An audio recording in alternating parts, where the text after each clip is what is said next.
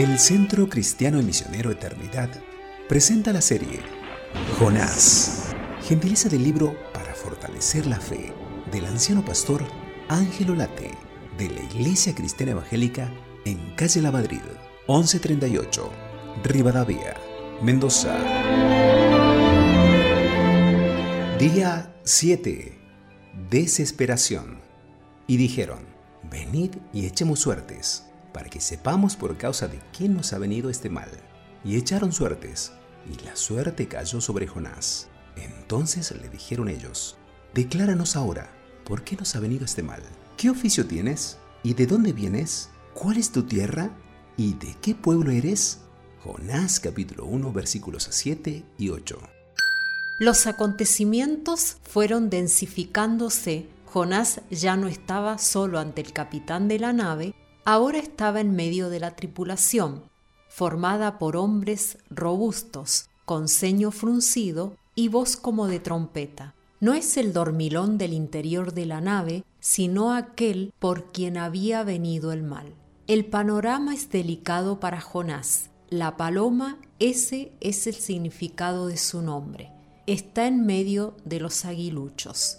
La palabra dice, tarde o temprano tu pecado te alcanzará.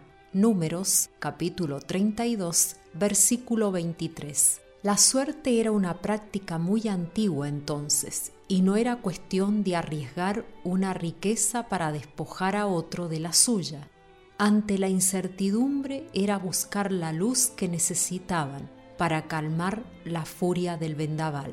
La suerte pone fin a los pleitos y decide entre los poderosos. Proverbios capítulo 18, versículo 18.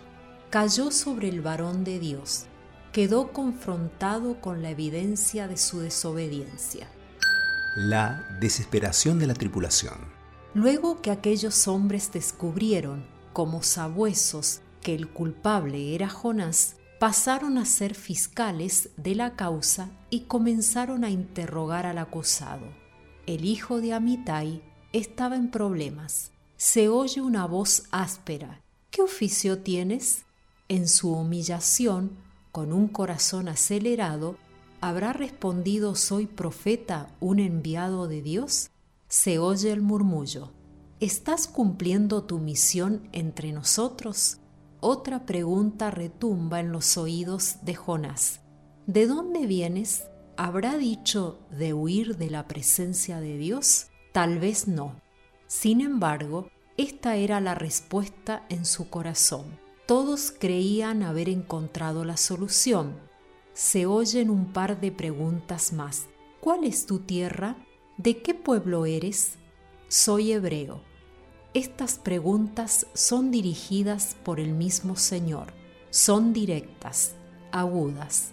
La cuestión era colocar a Jonás al final del camino de su rebeldía y concluir con los designios de su propia voluntad.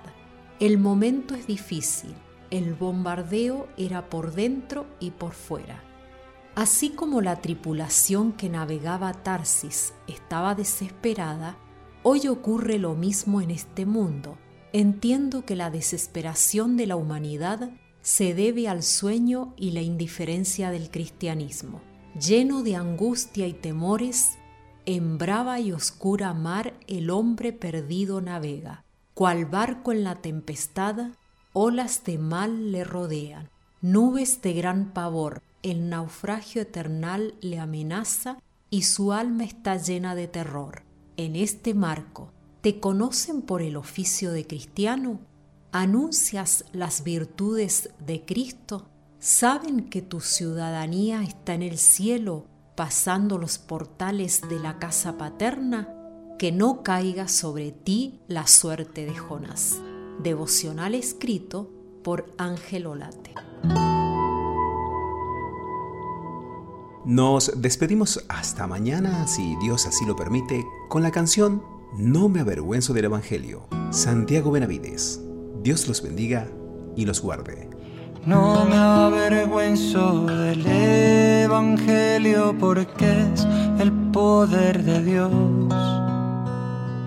No me avergüenzo del Evangelio porque es el poder de Dios. No me avergüenzo del Evangelio porque es el poder de Dios. No me avergüenzo del Evangelio porque es el poder de Dios para salvación a todo el que cree. Justicia de Dios que por la fe viene para salvación que cree justicia de Dios que por la fe viene.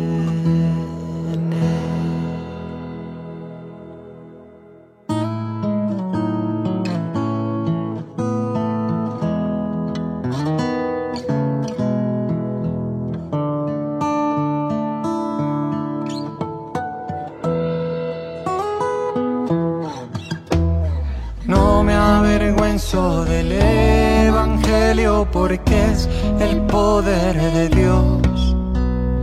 No me avergüenzo del Evangelio porque es el poder de Dios. No me avergüenzo del Evangelio porque es el poder de Dios. No me avergüenzo del Evangelio porque es el poder de Dios para salvación.